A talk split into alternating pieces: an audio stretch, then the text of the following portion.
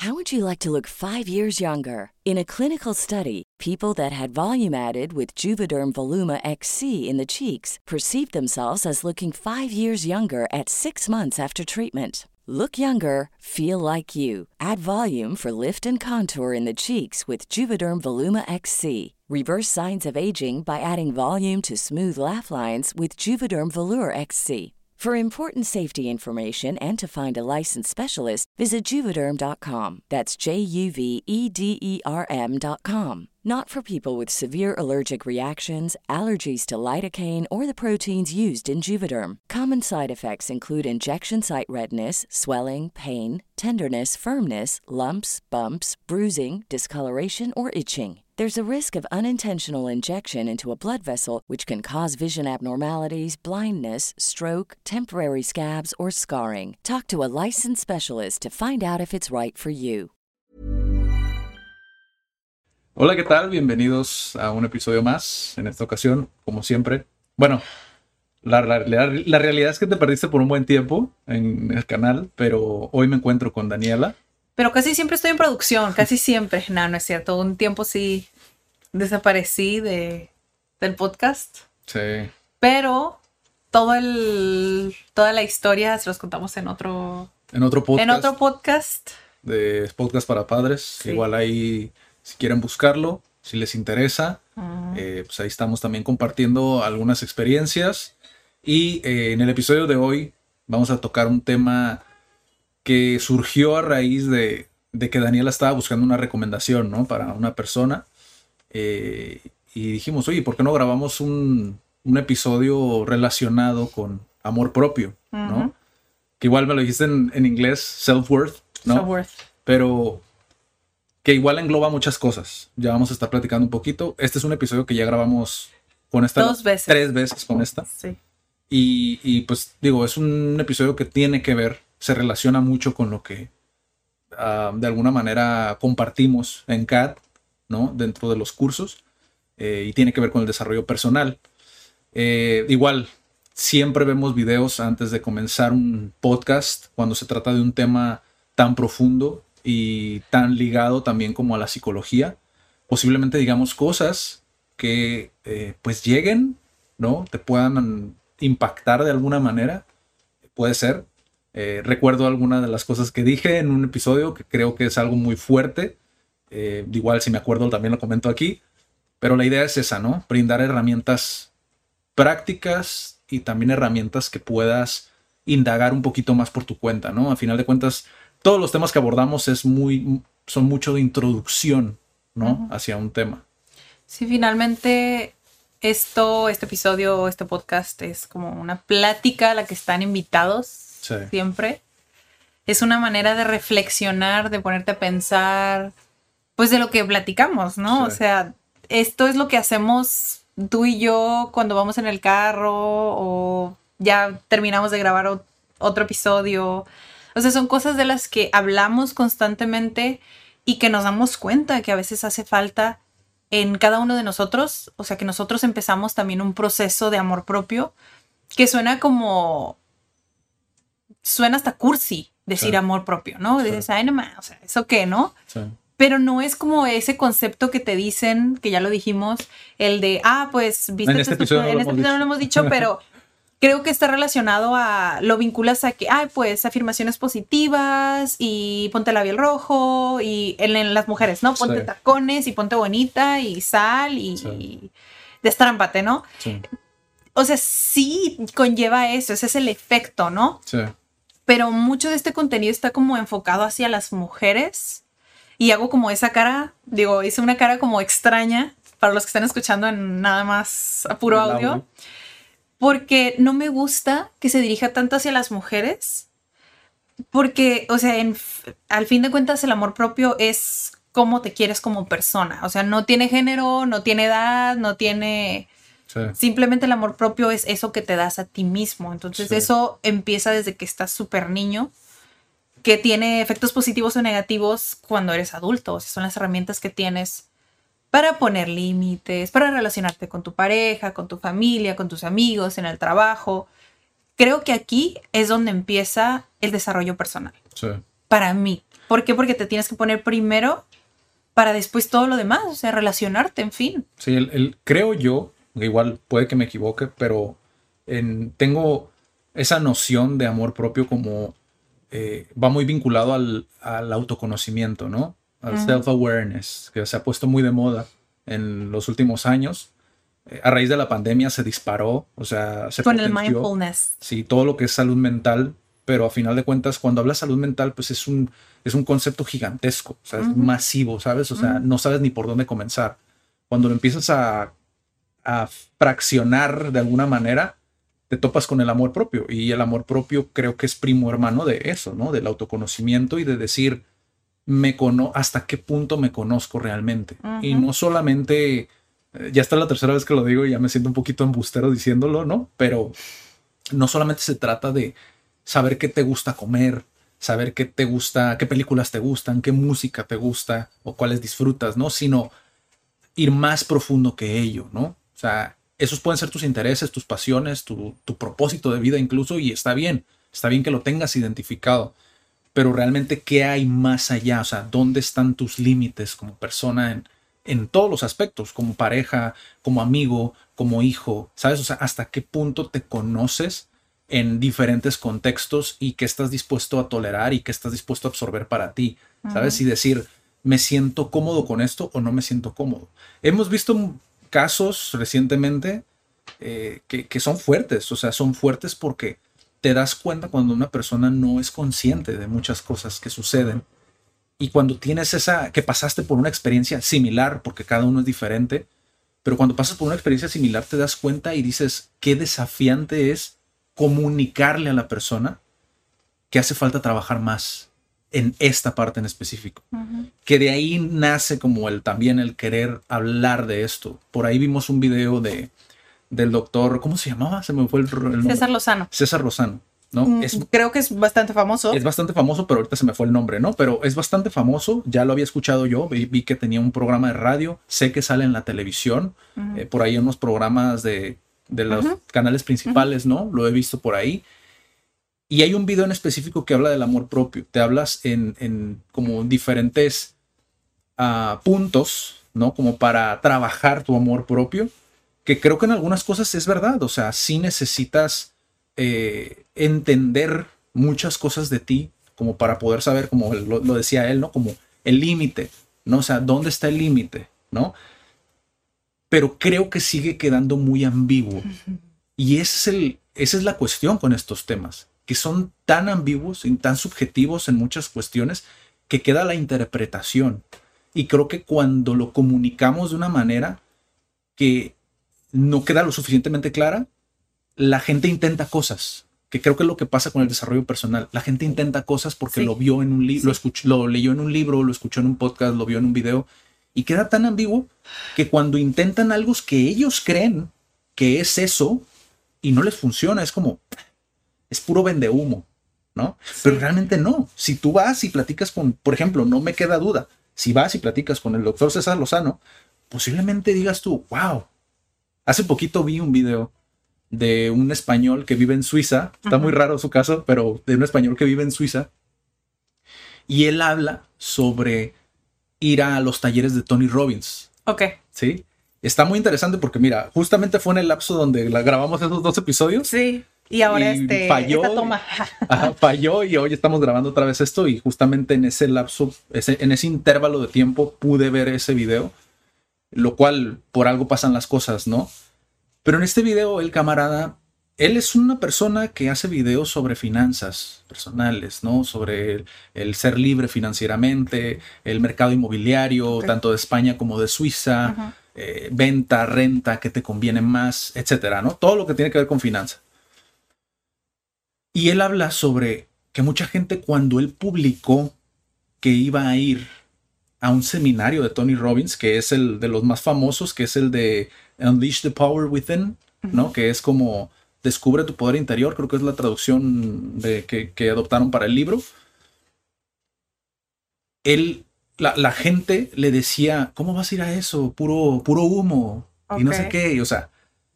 Y dice que él que me, me sorprendió te soy sincero porque normalmente las personas que se dedican a finanzas casi siempre no se dirigen a Tony Robbins como por por consejo, por, sabes, como por, por conocimiento. Normalmente los de finanzas se van a un Warren Buffett, a un Ray Dalio, a un, sabes, o sea, como que Tony Robbins es más para los que están más inclinados hacia el desarrollo personal. Se me hizo, fue una grata sorpresa. Pero él comentaba que se le hizo curioso que la gente dijera eso. Es como, ¿cómo lo sabes? ¿Ya fuiste a un seminario para saber si realmente es puro humo? No, pues no. Entonces, ¿cómo es que puedes opinar tan abiertamente de que es vende humo cuando no lo has hecho? Eso sí, los precios sí son bastante elevados. Muy elevados. Muy elevados para esos seminarios. Pero porque también, o sea, son seminarios que duran días, o sea, semanas. Sí, no, si te pones a ver la logística, simplemente rentar un espacio tan grande, sí. los lugares donde los hace, o sea, que el precio es bastante elevado. Si te pones a pensar incluso en cuestiones de logística pura y dura del, evento como tal, de la cantidad de, personas que lo están llevando, los speakers, eh, todo ese rollo. O sea, obviamente Tony Robbins se lleva una gran parte, pero porque ha estado más de 20 años en el mercado. O sea, es una persona que ya tiene un modelo y ese modelo lleva haciéndolo por muchísimo tiempo. Y es que creo que es muy difícil aceptar, al menos en este año, en este, esta época donde vivimos, aceptar que el desarrollo personal es a Sí. Porque es algo intangible, pues, o sea, es, es la ciencia de la mente. Sí. Entonces es muy difícil que tú digas, ah, ok, estoy pagando una sesión y obtuve esto. No, no puedes, no puedes medirlo. Y la aceptación creo que es súper diferente, o sea, es difícil, es difícil de llevar porque la psicología en sí es la ciencia de la mente y cuando estás en ese proceso de desarrollo personal o de descubrirte o de encontrarte a ti mismo, es muy vulnerable. O sea, te vuelves muy vulnerable. Sí. Que tal vez los que medio saben qué es, dicen, ah, o sea, te va a cobrar tanto por eso, o sea, se está aprovechando de ti. Sí. Es como, tal vez porque estás en un punto vulnerable y estás pagando por llevar un proceso, se puede tomar como vende humo o que se están aprovechando de ti en comillas gigantes, pero sigue siendo el tiempo de la persona, sigue siendo el tiempo de todo el equipo. Es como, o sea, creo que deberíamos de verlo diferente. Invertir dinero en tu salud mental, estás, de verdad estás invirtiendo dinero. Hay, hay personas que dicen como, mejor platico con un amigo, ¿no?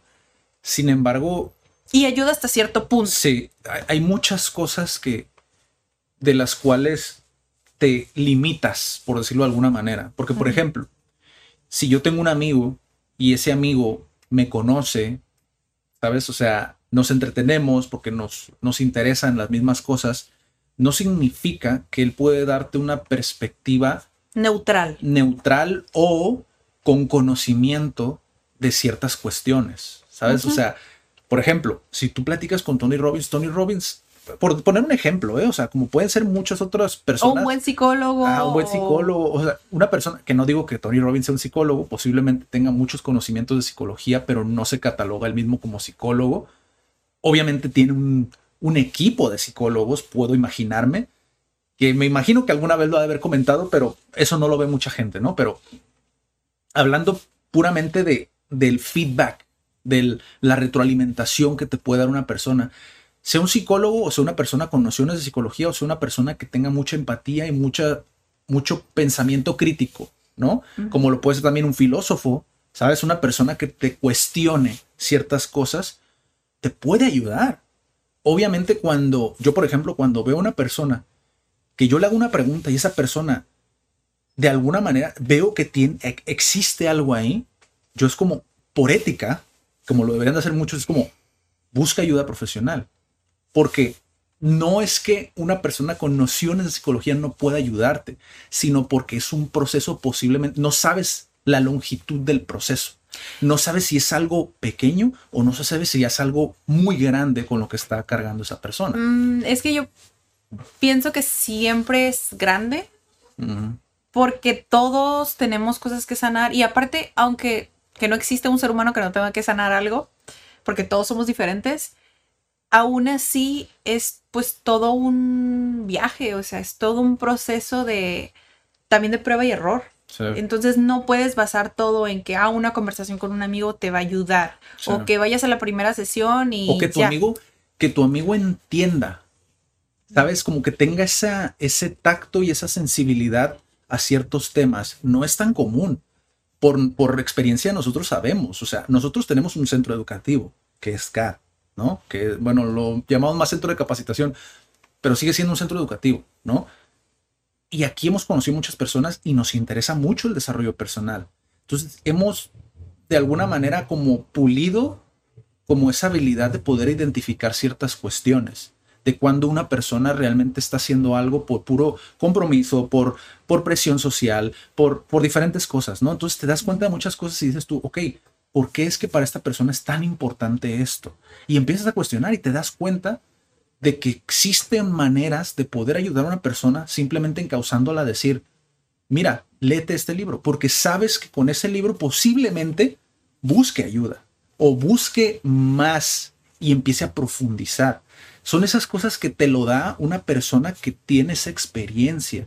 A muchos se les llama vende humo, por ejemplo, por poner otro ejemplo, ¿no? Que estamos, sigue siendo parte del amor propio, o sea, el, el buscar un mentor, yo lo diría, o llámale como quieras, un sensei, un profesor, un, lo que quieras, como quieras. Un guía de vida. Un guía, ¿no? Te ayuda a entender ciertas cosas desde la experiencia y desde una perspectiva. Ahora, si buscas varios, pues obviamente son más perspectivas que te enriquecen. Mm. Hay personas que le tiran a, a, gurús o a, o a coaches, ¿no? De, como por ejemplo el muy sonado Carlos Muñoz, que era de negocios, ¿no? Su comunicación era pésima, pésima.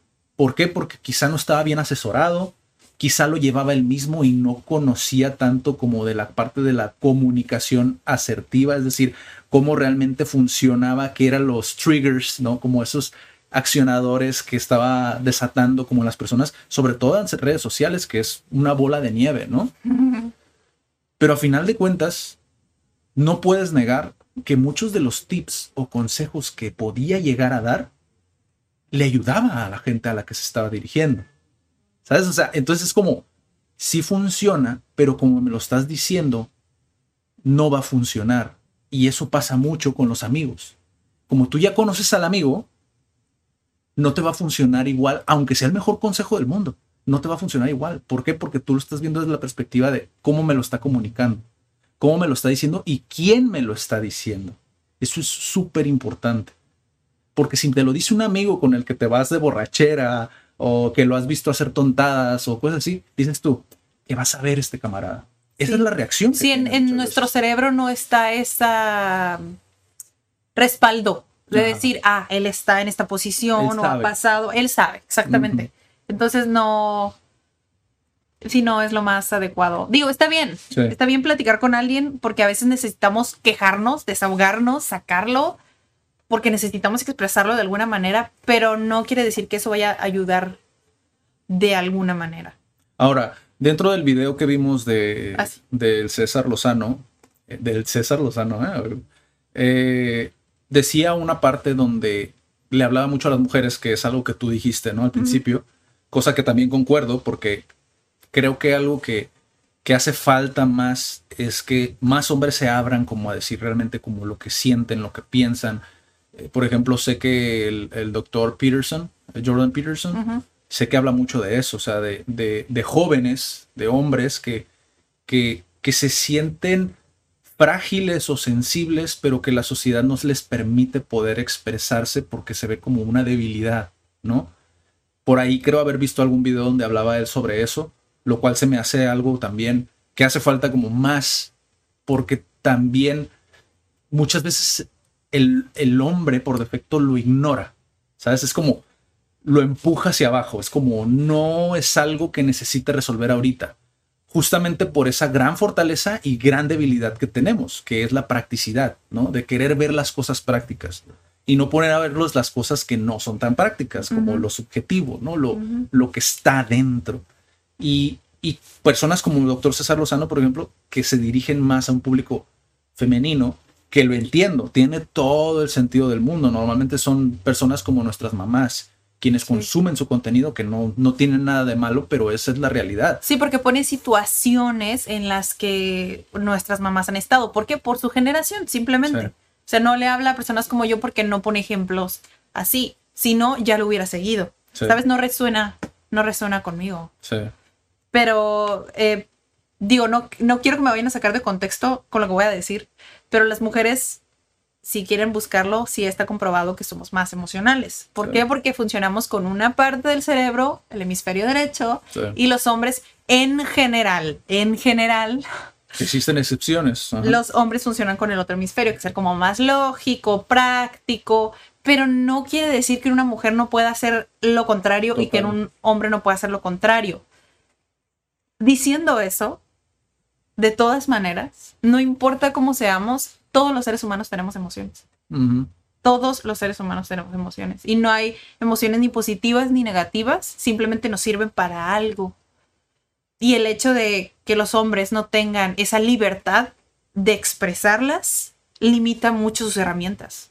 Muchísimo. ¿Por qué? Porque no puedes hablar de eso. O qué hablas con tus amigos. Si eres hombre y estás escuchando el episodio, ¿qué hablas con tus amigos? Si realmente te abres y llegas a ser vulnerable con tus amigos, puede que no. No soy hombre, nunca lo voy a saber. Pero digo, si hay alguien escuchándolo, ustedes háganse esa pregunta de realmente, o sea, me abro o con cuáles son las personas con quien me siento más cómodo. Tal vez es con otra mujer, ¿no? ¿Por qué? Porque las mujeres somos más emocionales, somos más abiertas de hablar ese tipo de cosas. Sí, lo que pasa es que muchas veces dentro de los círculos es, es tan simple como pensar el por qué somos amigos, ¿no?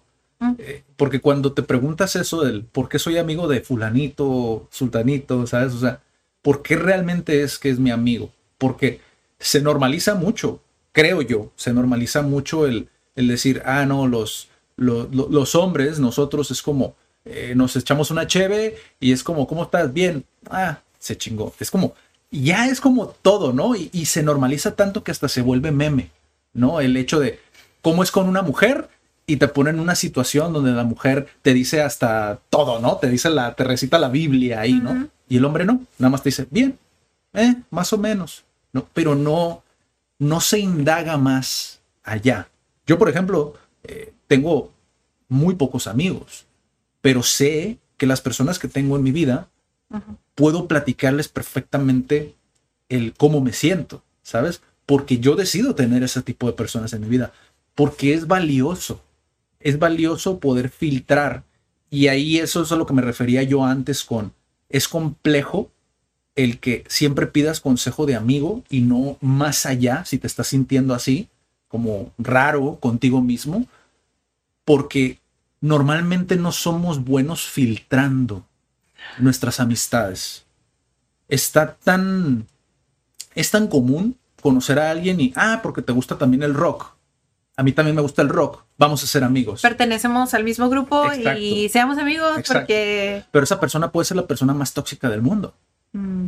Pero es como lo, lo aguantas porque se supone que somos amigos y los amigos están siempre, ¿no? Pero no te das cuenta que realmente la, la raíz de esa amistad es algo muy superficial para mantenerlo a flote. Acabo de decir algo muy fuerte, ¿eh? creo yo. Lo, lo sentí ahorita que lo dije, pero es algo delicado el poder seleccionar amistades. Cuando entras a desarrollo personal, y no estoy hablando del, ah, eres el, resultado de las cinco personas con las que más. No, porque eso se dice mucho en desarrollo personal. No estoy de acuerdo con eso. Tiene sentido en muchas cuestiones, pero no estoy de acuerdo cómo se presenta. ¿Sabes? Como, ah, eres las cinco personas. No, eres las, el, resultado de las personas con las que te juntes. ¿Sabes? Las personas con las que convivas, de tu contexto. Y es muy desafiante para muchas personas poder tener amistades de calidad por justamente por el contexto en el que vive. O sea, si tú quieres ser algo en la vida, porque estás empezando a trabajar en ti y todo tu contexto te dice no vas a poder, es muy probable que desistas en algún punto. Sí. Y por eso es que es tan importante escuchar, no nada más, por ejemplo, este podcast. O sea, que busques mí. Hay muchos, hay muchos que te hablan de todos, y hay episodios específicos de cada cosa que estamos mencionando. Sí, o sea, ahorita te podría decir de un ejemplo para mujer, por ejemplo, es la amiga que siempre te critica. O sea, no sé, es, son, son situaciones tan comunes, tan cotidianas y que pasan tanto, pero que aún así decidimos aguantarlas. Por no sentirnos solos.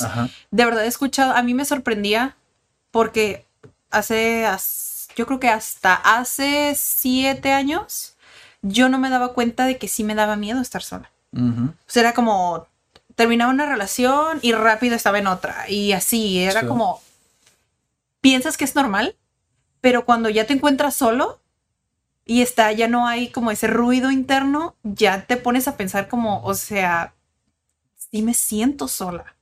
Y eso no es saludable y eso no está bien. Una cosa es físicamente estar solo y otra cosa es sentirse solo.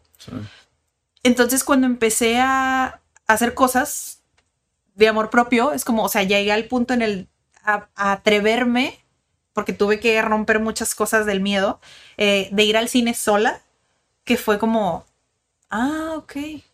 O sea, típico que quieres ir al cine y le dices a tu amiga, a tu amigo o a tu novio, es como, si tú tienes ganas de ir al cine, ¿por qué no vas al cine? Sí. Porque tienes que invitar a alguien, ¿sabes? O a mí me ha tocado escuchar a personas que dicen, es que me da un miedo comer sola me da un miedo, bueno, de los hombres no, porque casi no es común que a un hombre se abra, ¿no? Pero, o sea, que ese tipo de cosas no puedas hacer, o sea, sí es alarmante. Sí. Que ese tipo de cosas te limiten, ya es donde te tienes que voltear a ver y decirte, Sí, o sea, algo, algo. El otro día no recuerdo cuándo fue que te lo comenté, no recuerdo si era un video o era una imagen, una fotografía de un chico que estaba comiendo solo. No sé si recuerdas, pero que la persona, que una persona decía, ay, pobrecito. Y es como, ¿por qué? O sea, ¿por qué pobrecito? O sea, quizá el chico es como planeó esa salida, es como tal día voy a ir a comer solo, porque... Porque tengo ganas. Tengo ganas, porque quiero hacerlo, ¿no? Y es perfectamente bien. Ahorita qué bueno que mencionaste eso del cine, porque antes dije una idea que es conocerte a profundidad, no necesariamente saber qué películas te gustan, qué tal, o sea, qué música te gusta. Sin embargo, sí creo, soy, los de la, soy de los de la idea que un interés te puede ayudar a profundizar en quién es Daniela, quién es Adrián. Porque una canción muchas veces te, te recuerda algo, ¿sabes? De, de qué fue lo que fue de esa persona, ¿sabes? Y empiezas a reflexionar. De esas veces que, que empiezas como a divagar como en, ¿por qué dejé de hacer esto que me gustaba? ¿Sabes? ¿Por qué dejé de, hablarle a esa persona con la que me sentía cómodo? Porque me dijo una verdad dura, ¿no? Una verdad, a lo mejor me la comunicó mal, como lo que ya dije anteriormente, pero tenía todo el sentido del mundo. Eso que me dijo tenía todo el sentido del mundo. Y así con muchas cosas. ¿Por qué dejé este trabajo? Porque me iban a pagar más acá, pero yo era feliz aquí, ¿sabes? O sea, ese tipo de cosas creo que hace falta más preguntárnosla porque es lo que lleva a ese amor propio y por consecuencia a tener más confianza y más autoestima en uno mismo para poder decir, sé lo que quiero. O sea, en todos los sentidos, ¿sabes? Nunca vamos a saberlo todo, pero sí podemos llegar a conocernos a un punto en el cual se vea reflejado en nuestra felicidad, si quieres verlo así nuestro éxito, ¿no? Incluso. Suena super cursi, tal vez yo, yo estoy consciente de que quien nos esté escuchando y tal vez nos saque de contexto diga, o sea, estos güeyes de seguro. Eh, como dicen. O hablan desde su privilegio, o, ¿sabes? Ese tipo de, de cosas. Yo sé que sí, hay muchísimas cosas y que soy agradecida, sí tengo un privilegio porque estoy en una posición que mucha gente no está. No estoy diciendo que tengo un chorro, pero Simplemente sé que también otras personas están en una posición que yo tal vez no estoy, ¿sabes? Sí es un privilegio hasta cierto punto, pero, o sea, creo que el desarrollo personal, el amor propio, mm, no tiene que estar peleado con cuánto tienes, eh, qué privilegio tienes. Es simplemente esa, ese despertar, ese conectar contigo así poco a poco. Los monjes que no tienen nada, que han abandonado todo en su vida, trabajan en, desarrollo, en el desarrollo personal, en su desarrollo personal. Ese es su, es su meta de vida. O sea, el trabajar en la mente, el trabajar en, en cuestiones que... Hay, una plática que, que, vi no hace mucho de un camarada que hablaba justamente de que estuvo viviendo con monjes. eh, no eran los monjes tibetanos, eran otros monjes, eh, porque hay diferentes, ¿no? Diferentes eh, como templos y todo el rollo. No recuerdo exactamente qué tipo de monjes eran, pero pues vivían también en castidad, todo el rollo, ¿no? Todo lo, todo lo que te imaginas, ¿no? Que están aislados totalmente de la civilización. Y la persona, él, que, estaba, que estuvo viviendo con ellos, dice, es algo impresionante, dice, porque un, un día, dice, salimos a, ah, pues el actor. De hecho, hay una plática, Shia LaBeouf, ¿no? Que es eh, un actor de Hollywood. Él lo cuenta con que estuvo viviendo con monjes cuando estuvo tuvo problemas de alcohol y todo el rollo, ¿no? Y dice, fue una vez, dice que fuimos a, a comprar despensa, algo, algo iban a ir a comprar, ¿no? Como a la tienda de conveniencia y iba en un carro atrás y se alcanzaban a ver como las siluetas de las personas que iban en el carro enfrente y eran los dos monjes, ¿no? Y dice, y de repente dice, los vi, dice, y me quedé viendo y vi de repente, dice, cómo, cómo empezaron a reírse, ¿sabes? Como, dice, es raro ver personas tan felices. O sea, que genuinamente veas una risa tan... Head over to Hulu this March, where our new shows and movies will keep you streaming all month long. Catch the acclaimed movie All of Us Strangers, starring Paul Mescal and Andrew Scott. Stream the new Hulu original limited series We Were the Lucky Ones with Joey King and Logan Lerman. And don't forget about Grey's Anatomy. Every Grey's episode ever is now streaming on Hulu. So, what are you waiting for? Go stream something new on Hulu. If you're looking for plump lips that last, you need to know about Juvederm lip fillers. With Juvederm Volbella XC and Juvederm Ultra XC, your lip look, whether it's subtle or bold, can last up to one full year with optimal treatment and no additional maintenance. Find a licensed specialist and see if it's right for you at Juvederm.com today. That's J U V E D E R M.com. Add fullness to lips in adults over 21 with Juvederm Volbella XC or Juvederm Ultra XC. Do not use if you have severe allergies or a history of severe allergic reactions, or if you're allergic to lidocaine or the proteins used in Juvederm. Tell your doctor if you have a history of scarring or taking medicines that decrease the body's immune response or that can prolong bleeding. Common side effects include injection site redness, swelling, pain, tenderness, firmness, lumps, bumps, bruising, discoloration, or itching. As with all fillers, there's a rare risk of unintentional injection into a blood vessel, which can cause vision abnormalities, blindness, stroke, temporary scabs, or scarring. For full important safety information, visit juvederm.com. Natural. Tan natural. Genuina, ¿sabes? sí. Y platicabas con ellos, dice, y era, eran felices. O sea, ellos eran felices. Porque cualquier cosa, dice, incluso a veces te daban la impresión de que nunca perdieron esa niñez. Que estabas hablando con niños, ¿sabes? O sea, de cosas de las que se reían. O sea, de la simplicidad de las cosas. O sea, por eso es que cuando, cuando a mí, por ejemplo, me dicen eso de, ah, pero es que hablas desde el privilegio. A ver, sí, hay un privilegio porque estoy haciendo un podcast desde una oficina que nosotros rentamos, o sea, hay un privilegio ahí. Sin embargo, cualquier persona que escuche un podcast, creo yo que tiene cierto grado de privilegio. Como para poder decir, voy a leerme este libro, voy a escuchar este podcast, voy a ver este video. Entonces, si tú lo escuchas, y dejémoslo las personas que no tienen el acceso a Internet por ahorita. Si tú estás escuchando esto, también tienes un privilegio. Sea poco, sea mucho, no sea el que esperas o el que quisieras, es un privilegio igual. Que si utilizas a tu favor, te puede ayudar mucho en tu vida, para ti, no para alcanzar a lo mejor un puesto de trabajo soñado, pero para que tú trabajes en ti mismo. Esto no tiene nada que ver con dinero.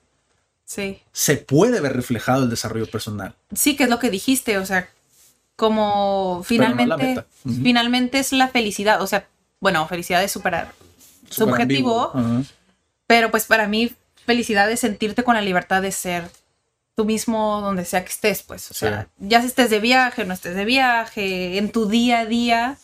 No estoy diciendo que, ay, sí, todos los días son hermosos y perfectos, sí, no, o sea, sino que estés cómodo en tu propia piel. ¿Sabes? No importa dónde estás. No importa. Y eso conlleva un proceso como súper largo. Fue algo que yo empecé a los 16, 17 tal vez. O sea, han pasado 14 años. Sí. Y es algo que sigo trabajando, o sea, sigo buscando herramientas. La primera vez que yo fui a un psicólogo tenía 18 años y aún creo que hoy sigo aprendiendo de, de esas sesiones, ¿sabes? Ah, de lo que me decía la psicóloga y cómo me... Sí.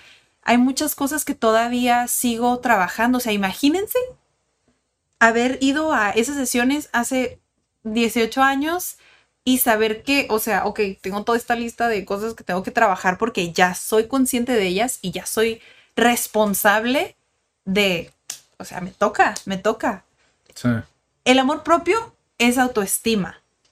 Y eso se va construyendo desde que estás niño. No estoy diciendo que el tipo de papás que tienes define quién eres, pero sí te da ciertas herramientas y te dan una, un punto de inicio. Sí. Entonces, pónganse a pensar qué tipo de, de- de papás tuvieron o de cuidadores tuvieron. O sea, cómo crecieron. Si fueron personas que les exigieron un montón, vas a crecer siendo una persona perfeccionista. Sí. Entonces ahí es donde empieza el, el autoconocimiento. Es como, ah, a ver, soy súper exigente, puede llegar a ser una herramienta hasta cierto punto, pero siempre y cuando, otra vez, o sea, esté cómoda o cómodo con lo que hago hoy. Claro. Yo no soy una persona perfeccionista, pero sí tengo como, ah, me gusta que se vea así, ¿sabes? Tengo ciertas expectativas que a veces no son realistas, que cuando no se cumplen, ya, o sea, no quiero nada, ya, bye. Así soy a veces. Sí. O tengo tres horas para grabar un episodio y nomás no me acomodo y ya me estresé y a veces te quedas como, a ver, estoy haciendo lo que me gusta, ¿para qué me estreso de cosas que siguen estando bajo mi control y siguen siendo cosas que, o sea, a veces me quedo, o sea, Que tengo que realmente ver- no te afectan. sí que realmente no me afectan. Es como, estoy, estoy cómoda haciendo esto. A veces como que nos envolvemos tanto en, en el contexto donde estamos que siento que no nos ponemos a pensar, bueno, a mí sí me ha pasado, que a veces estoy haciendo lo que estoy haciendo, pero me siento incómoda. Mm. Y es el, ah, ya me conozco. Y me pongo a pensar, a ver, a ver, a ver, Daniela, ¿qué te hace sentir incómoda? ¿Qué fue? ¿Algo que te dijeron? ¿Algo que hiciste? ¿Algo que viste? ¿Qué, qué es lo que te hace sin- sentir incómoda ahorita? Sí. Ese es como el self-check. Sí. Y cosas tan en físico también. Se- creo que se supone que se tiene que hacer cada hora. Como el, cosas tan simples como el, tengo hambre, tengo sed, quiero ir al baño. También se tiene que hacer de manera emocional Sí. porque estás en constante, pues en un loop a veces y estás viviendo en automático. Ya hemos hablado de vivir en automático. Sí, es como, creo yo que una cosa que puede rescatar mucho de, de, como práctico de todo esto es que cuando empiezas de cosas pequeñas, es más fácil que sea sostenible a largo plazo. Cuando empiezas en, en- en- en querer implementar hábitos muy invasivos, digamos, como para tu rutina, Radicales. radicales, sí. Eh, sí, lo decía invasivos como en el hecho de que llega como a querer destruir los hábitos. A tus rutinas, ¿no? para Sí. tu rutina es invasivo. Porque no- mucha gente hace eso, destruye toda su rutina o los y que quiere volver a empezarla desde cero. o los que ¿no? piensan, ya es año nuevo, vida nueva y ya voy al gym y Un tema muy, muy impresionante, porque también tiene que ver con el amor propio. O sea, Y está bien, está bien Sí. tener metas, pero no es realista pensar que, ah, voy a dejar de ser la Daniela de 30 años que he sido y Sí. ya este primero de enero soy otra. Claro que no. si no, es- Es dar- tenerte paciencia. cosas, cosas que, que no puedes implementar hoy, 10 17 de diciembre, Del y estás 2022. esperando, ajá, y estás esperando implementarlas el primero de enero o el segundo de enero, porque el primero de enero, pues obviamente no se, no se hace nada, ¿no? O no. Pues es que hay, hay personas que dicen, no, es que ese día yo no hago nada, ¿no? Ese día yo nada. O sea, y hay días que lo ven como un ajá. Y borrón y cuenta nueva. si no puedes implementar hoy, va a ser muy difícil que puedas tener, ponerte como un, a tal día voy a empezar. Tienes que tener un, una disciplina gigantesca para poder hacer eso. Porque normalmente los breakthroughs, que normalmente se les llama así, ¿no? Que son como estos puntos de, de quiebre, ¿no? Como estos, estos despertares, si vamos a ponerles así, de estos despertares son del momento. ¿Sabes? O sea, es una persona que en ese momento se dio cuenta que ya estuvo. Ya. That's it. Burn the boats, ¿no? Como dicen en Estados Unidos, como quema las naves, quema las, quema los botes. O sea, ya. Estamos Ya no hay aquí, vuelta atrás, ya no hay vuelta atrás, lo voy a hacer desde hoy. Y empiezas a hacerlo. Normalmente es como se da. Y eso lo puedes ver en diferentes historias. Creo que algo que también muy práctico que les puedo dejar hoy es, es lean, si están en este loop donde no pueden por más que, que- que quieren, quizá necesitan ese empujoncito. Jim Brown lo decía, o sea, a veces es una palabra, a veces es una frase, a veces es una canción, a veces es una película, a veces son años para poder llegar ahí, pero si no lo intentas y si no estás expuesto a escucharlo, difícilmente va a llegar. Entonces yo lo que recomiendo, que también creo que es, es, una, es un tip que yo escuché alguna vez, que también me sirvió mucho, es lee o escucha o ve, dependiendo qué te funcione mejor, Bibliografías de personas que, que les pasó lo mismo.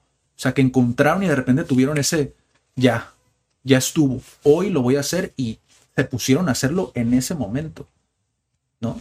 Porque difícilmente aplica el, ah, el mañana, ¿no? Lo dejo para mañana, lo dejo para mañana. Yo soy muy así, pero, o sea, del momento, pero también es contraproducente, digo, yo también me topé con eso, ¿no? Que a veces haces tantas cosas cuando dices tú, ya, lo voy a hacer, que te llenas de cosas y al rato es como, oh, ¿no? Pero tienes que sacarlas adelante porque pues si no te causa toque, ¿no? Pero eso es, es algo muy, muy importante. Ahora, también otra, otra cosa práctica que quería decir, porque anteriormente mencioné que si tu contexto no es el ideal, difícilmente vas a poder como, ¿sabes? Como Salir del hoyo. ¿no? Ajá, salir de ese hoyo, de, de, de esa, pues de esa to- toxicidad. ¿no? Este- de ese loop. Ujú. Una de las cosas que yo también recomiendo mucho, sobre todo a emprendedores, pero igual aplica para, para cualquier cosa que quieras hacer, o sea, si quieres realmente como cambiar ese chip, como empezar a trabajar en ti, busca podcasts eh, que, que- que sean, que te traigan algo positivo a tu vida, Ujú, ¿sabes? Que, con los que te sientas cómodo. ¿Quieres hacer X cosa? Busca podcasts sobre eso que tengan ese toque positivo. Porque normalmente lo que hacemos por defecto es buscamos siempre el negrito en el arroz, que tiene que ver también con el síndrome del impostor, ¿no? Pero casi siempre buscamos lo que queremos hacer, pero lo buscamos como, y eso lo sé porque he visto los buscadores, ¿no? Como, eh, ¿realmente conviene trabajar como tal? O, ¿Sabes? Como buscamos Wow. la manera de sabotear la idea que tenemos para dejarlo de lado, ¿sabes? Como si quieres estudiar algo, buscan como eh, lo más difícil en esto para decir, no, es que eso no lo voy a poder hacer, ¿sabes? O sea, o veo comentarios también de personas que están compartiendo su experiencia y ponen en los comentarios, sí, pero también diles que esto, esto, esto y esto, ¿sabes? O sea, como di la verdad, ¿no? Sobre esto que estás hablando. Y sí, hay muchas cosas que van a ser desafiantes porque todo tiene sus pros y sus contras Sí. Pero es mejor verle la parte positiva porque si tú vas comenzando apenas tu camino en, en conocerte, en quererte, en todo eso, empiezas a ver todo lo que conlleva y dices, no, pues lo hago mañana. Mejor mañana me chuto este podcast, ¿no? Y a lo mejor ese podcast te iba a decir exactamente lo que necesitabas escuchar para tomar acción. Pero decidimos no hacerlo. Pues es que mira, yo les tengo que decir que lo que seguimos posponiendo eventualmente te va a llevar a esa insatisfacción de no estoy haciendo o no estoy viviendo la, una vida que me hace feliz. O sea, si sigues posponiendo el, voy a poner un ejemplo personal, sigo posponiendo el crear el hábito del ejercicio. No porque hoy lo necesito, hoy no lo necesito. Yo tengo en mi mente, en mi objetivo de vida, crear el hábito del ejercicio porque yo no quiero empezar cuando ya lo necesite. ¿Me explico? Entonces, sé que en un punto lo voy a necesitar, pero no quiero llegar a eso, como de necesitarlo y no haberlo hecho. Entonces, cuando pospones tanto algo, ya te cobra la factura, pues. O sea, cuando yo no estoy cómoda en ese trabajo, digo, bueno, es que estoy bien aquí, me pagan bien, me dan seguro, pues estoy bien. O sea, Esto es lo que se supone que esto es lo que se necesito. supone que necesito. Ahorita ya subieron como los días más de vacaciones al año. Entonces, pues como que de una vida ahí más o menos, ¿no? De eso se trata. No, neta, neta les digo, de eso no se trata. La vida se trata de ser feliz. O sea, la vida se trata de vivir feliz cada día. No estoy diciendo otra vez que cada día va a ser exactamente de, uff, júbilo. Pero que simplemente te recuerdes, aunque estés en un día triste, el, ok, esta es una emoción, pero es transitiva. O sea, es temporal. Me va a llevar a un breakthrough, ¿sabes? Estoy triste hoy, tal vez hoy lloro, pero, o sea, tengo que me está enseñando a sacarlo. Y si no lo haces, eventualmente las emociones van a salir. Cualquier, cualquier decisión que tomes de posponerlo, te va a cobrar la factura de esa insatisfacción y finalmente o vas a vivir infeliz toda la vida, que no creo que sea positivo, y lo vas a querer hacer eventualmente. O vas a empezar el proceso, que a veces es muy doloroso, muy vulnerable, pero así como es de vulnerable y de doloroso, creo que la retribución es igual de intensa, igual de fuerte, igual de gratificante. Y es que es, es desafiante porque, por ejemplo, recuerdo, ahorita que dijiste eso, recordé un... Habla mucho Dale Carnegie, ¿no? Estoy aquí nombrando varias personas, varias figuras, ¿eh? pero igual, igual si quieren checarlos, vayan a leerlos, vayan a verlos.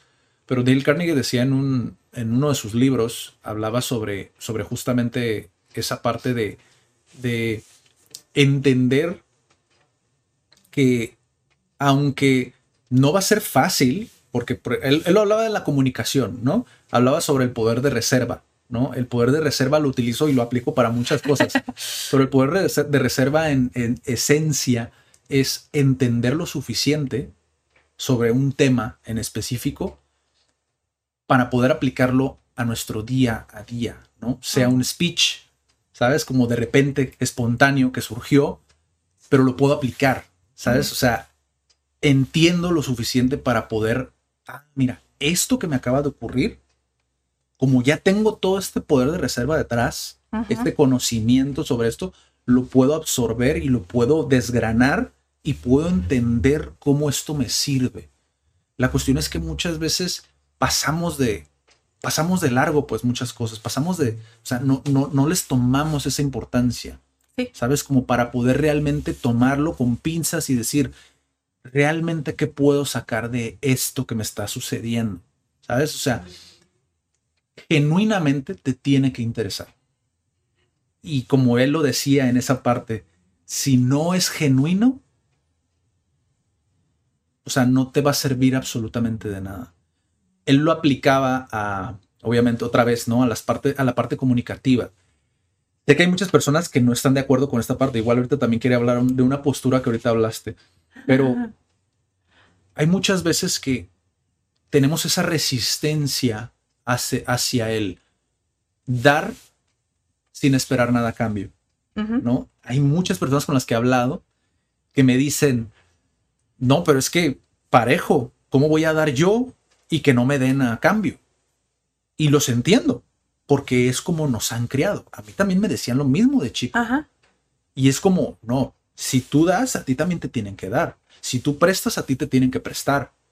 ¿Sí? O sea, y lo entiendo, pero por eso es que es tan importante el que sea genuino, que te salga de manera genuina y que no lo hagas porque vas a esperar algo a cambio en un año o en dos años, en tres años. O sea, lo estás haciendo con un motivo más allá de simplemente Interesado. hacerlo, ajá, hacerlo porque te nace hacerlo. Y eso es lo mismo con el amor propio. O sea, cuando tú das de manera genuina, lo estás haciendo porque a ti como persona, como individuo, te, te nace hacerlo. Y porque eso te, te ayuda, te alimenta en el aspecto que quieras, en propósito, en lo que sea, pero de alguna manera te está alimentando, te está nutriendo hacerlo.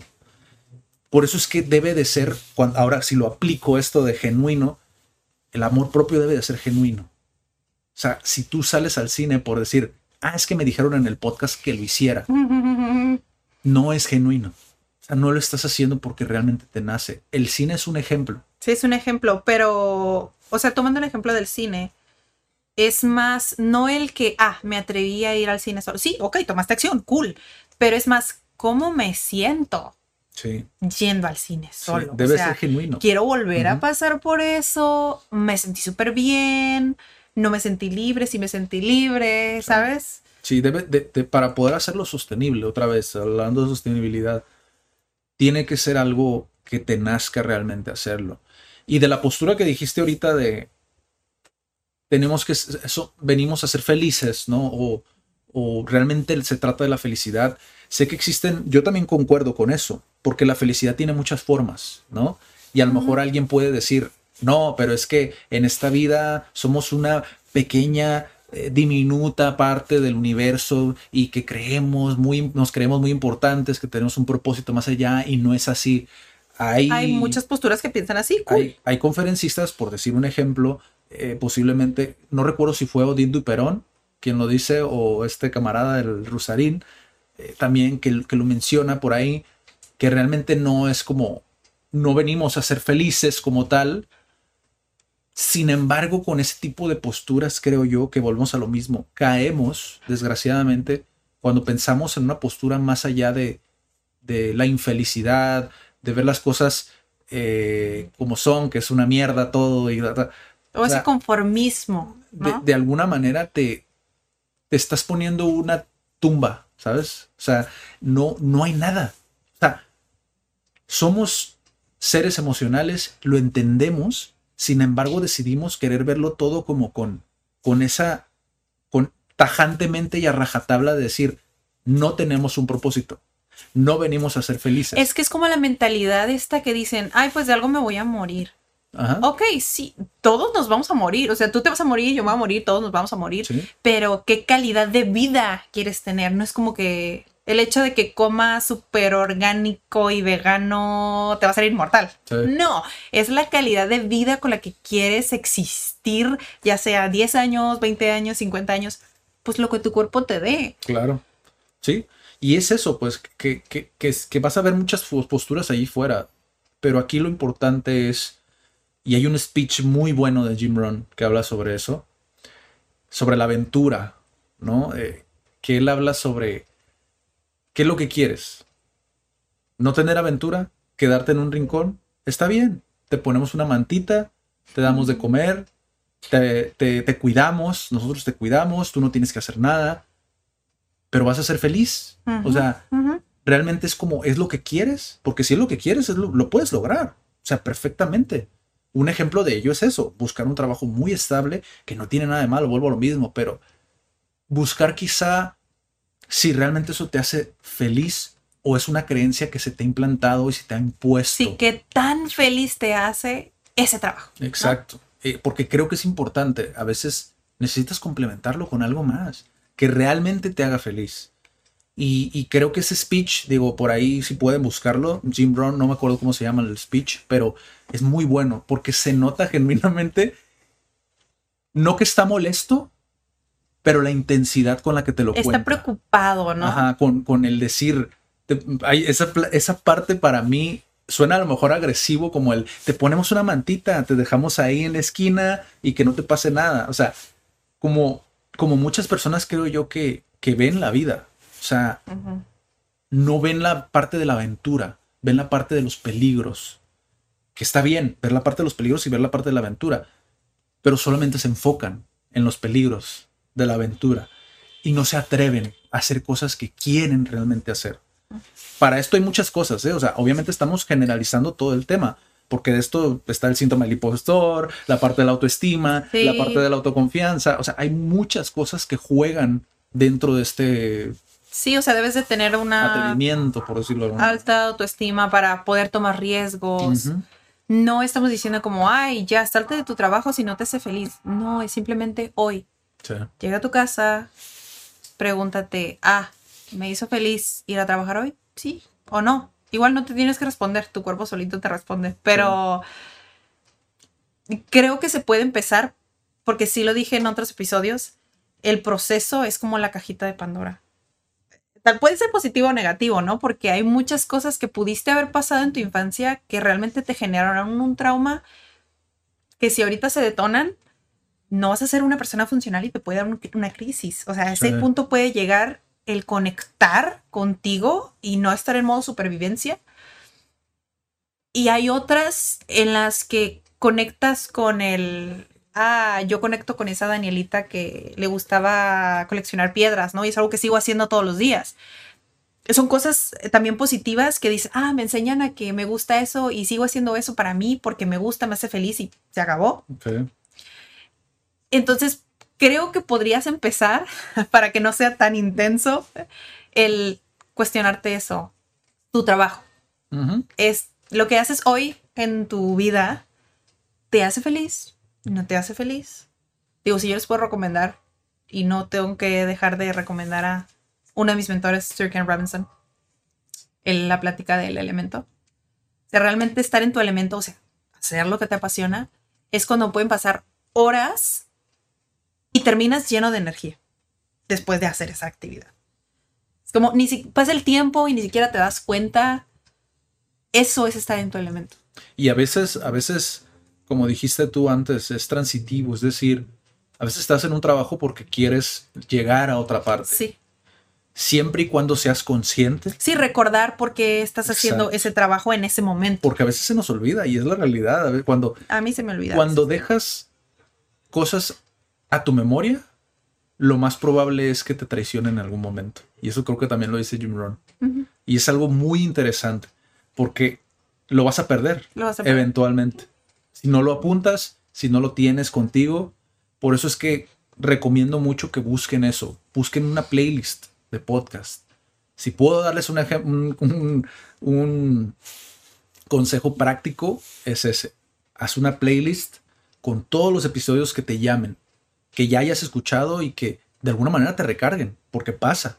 Te recargan, escuchas algo, ves algo y te recarga de energía. Ujú. Incluso hay estos speeches que muchos critican que son como motivacionales, Sí. donde sale Will Smith o así, que salen como de diferentes, te recargan.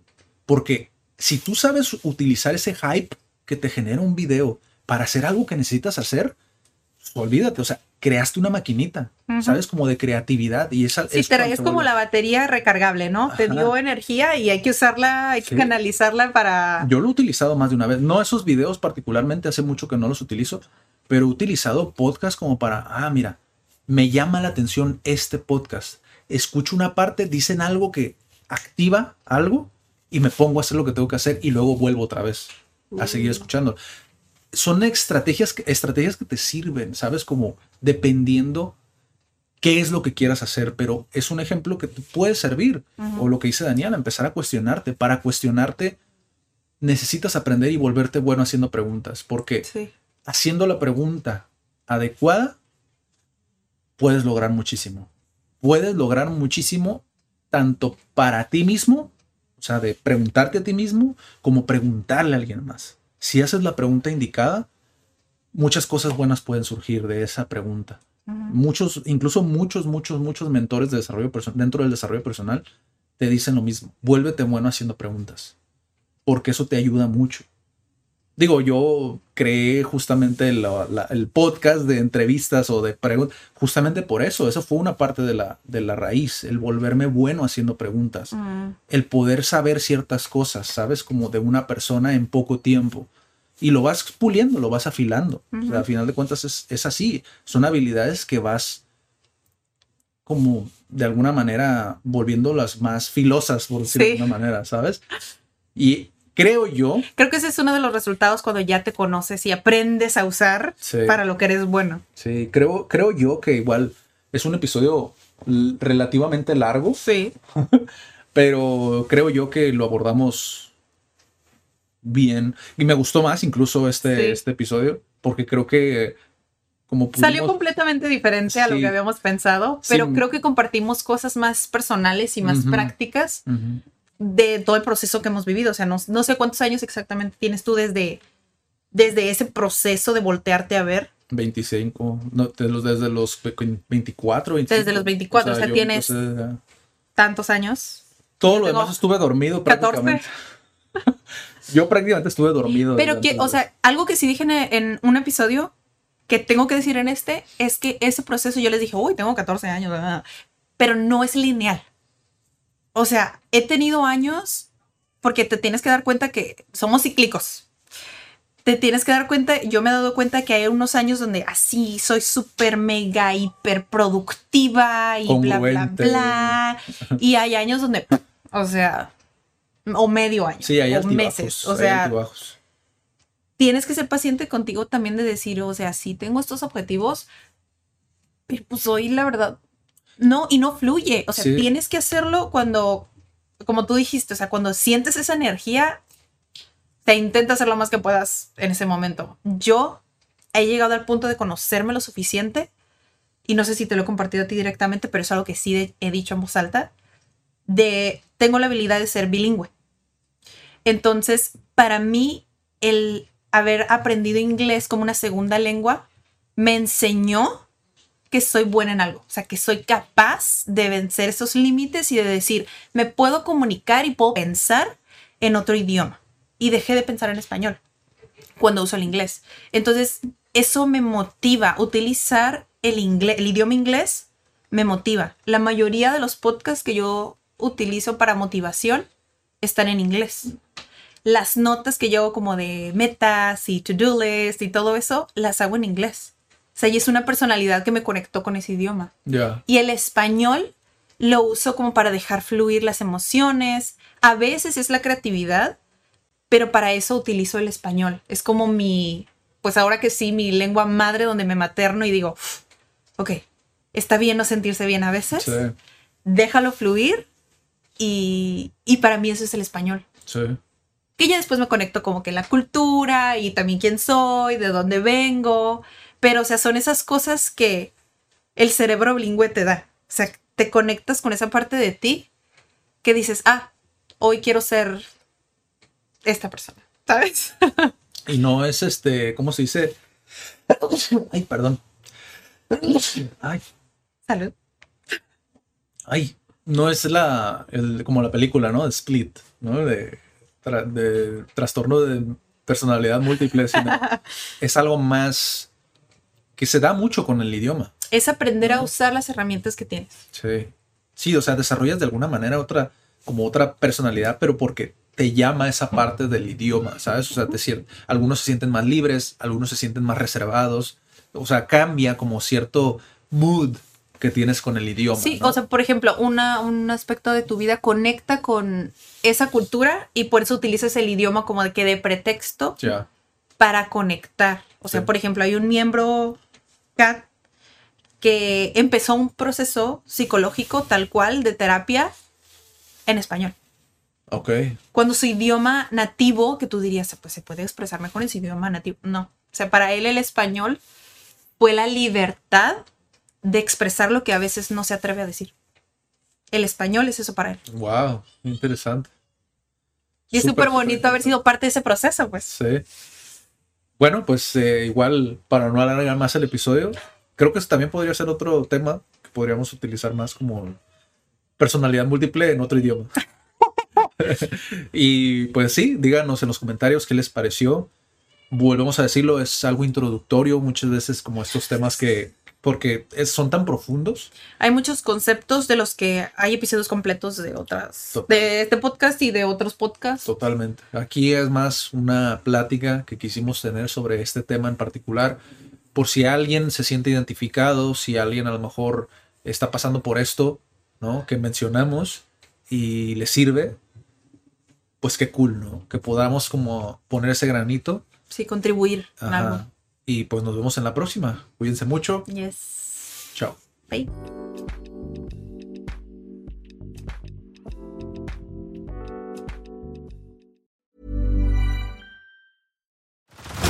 Head over to Hulu this March, where our new shows and movies will keep you streaming all month long. Catch the acclaimed movie All of Us Strangers, starring Paul Mescal and Andrew Scott. Stream the new Hulu original limited series We Were the Lucky Ones with Joey King and Logan Lerman. And don't forget about Grey's Anatomy. Every Grey's episode ever is now streaming on Hulu. So, what are you waiting for? Go stream something new on Hulu.